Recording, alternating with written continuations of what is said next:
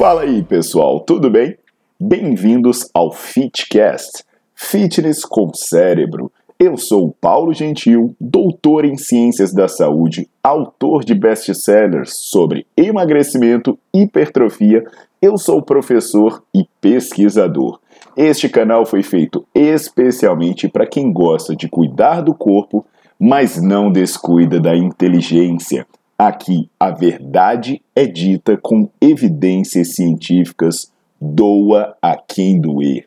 Não esqueçam de seguir o canal e divulgar. E também eu convido vocês para olhar os links na descrição do canal para ver as minhas aulas, meus livros e também me buscar nas redes sociais.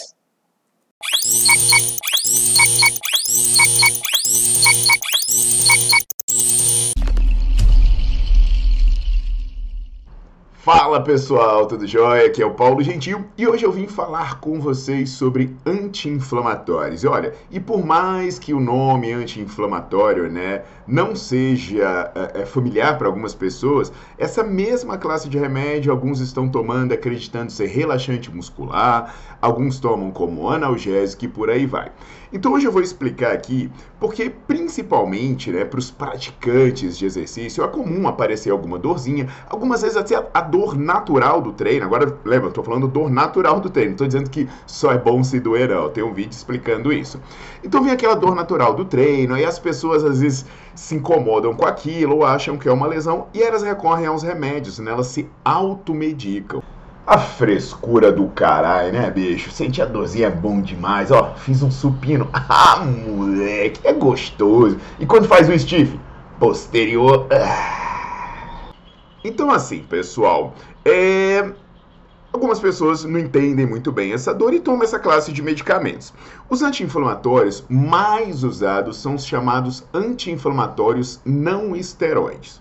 Essa classe de medicamentos, né, eles inibem a ação de uma enzima chamada ciclooxigenase, também conhecida como COX. Por isso você vai ver lá, né, vários remédios tem COX no nome, né? Tem o, o antigão lá, Arcox, a Melocox, tem um monte de coisa aí. Então, a, a, ação desse medicamento ela pode ter algumas implicações muito importantes quando a gente fala das adaptações ao treinamento. Então hoje eu vou detalhar para você entender se vale a pena, se não vale a pena tomar anti-inflamatório e você começar a guiar melhor as suas condutas. Então vai deixando seu like no vídeo, vai colocando para seguir o canal, porque tem sempre coisa boa para aqui.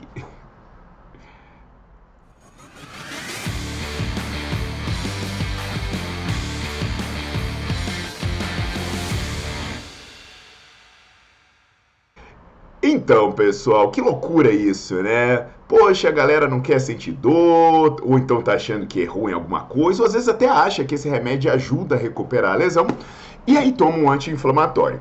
Qual é a questão, né? Essa, é, essa enzima, a ciclooxigenase, ela tá ali numa cascata, né? Tá numa sequência de reações que vai transformar o ácido araquidônico em substâncias que irritam o receptor de dor.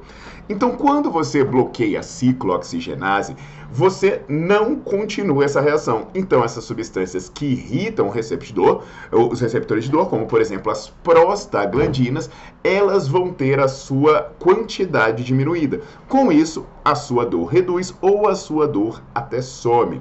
Só que qual é o pequeno detalhe dessa brincadeira?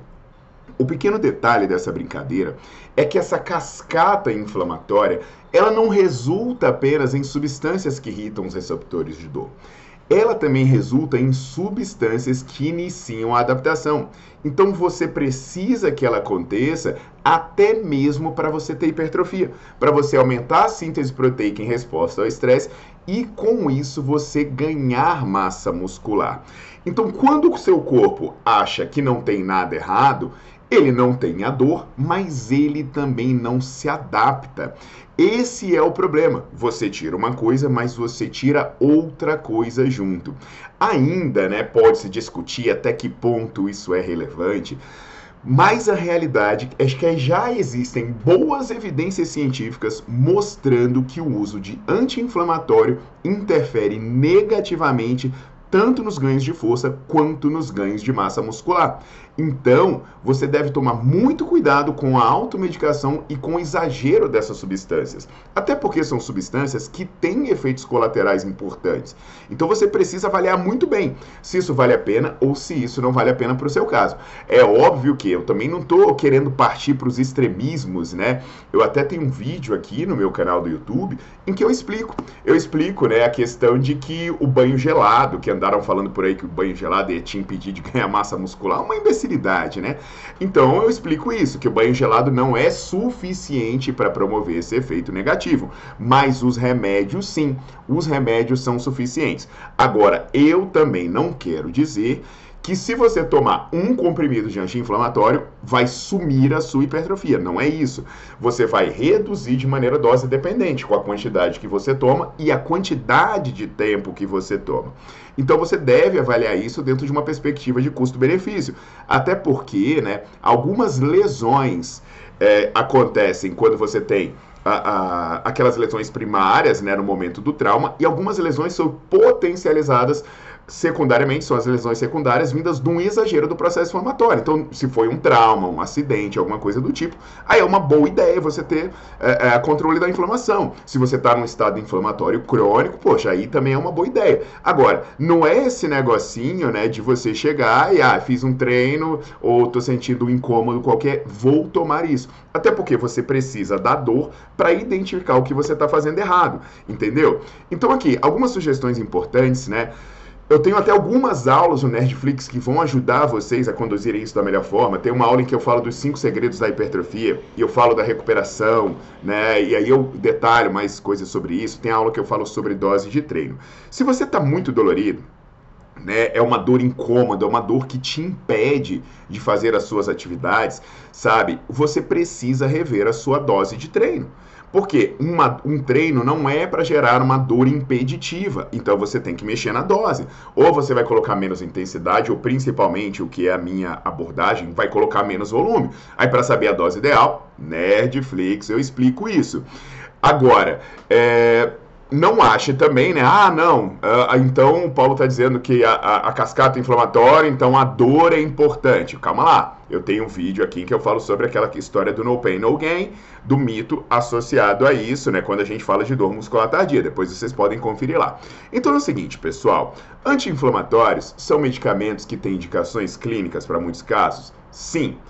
Agora, anti-inflamatório é para ser usado como recurso de pós-treino? Não porque ele retarda a recuperação, ele atrapalha a sua via anabólica, o que pode te deixar mais propenso a sofrer lesão e também menos propenso a ter boas adaptações, principalmente de força hipertrofia.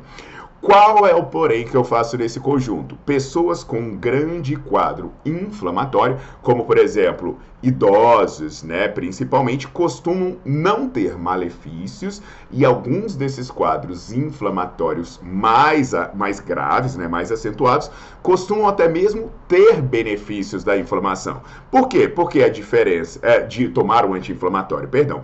Porque a diferença entre o remédio e o veneno é a dose. Inflamação é boa quando é na quantidade fisiológica.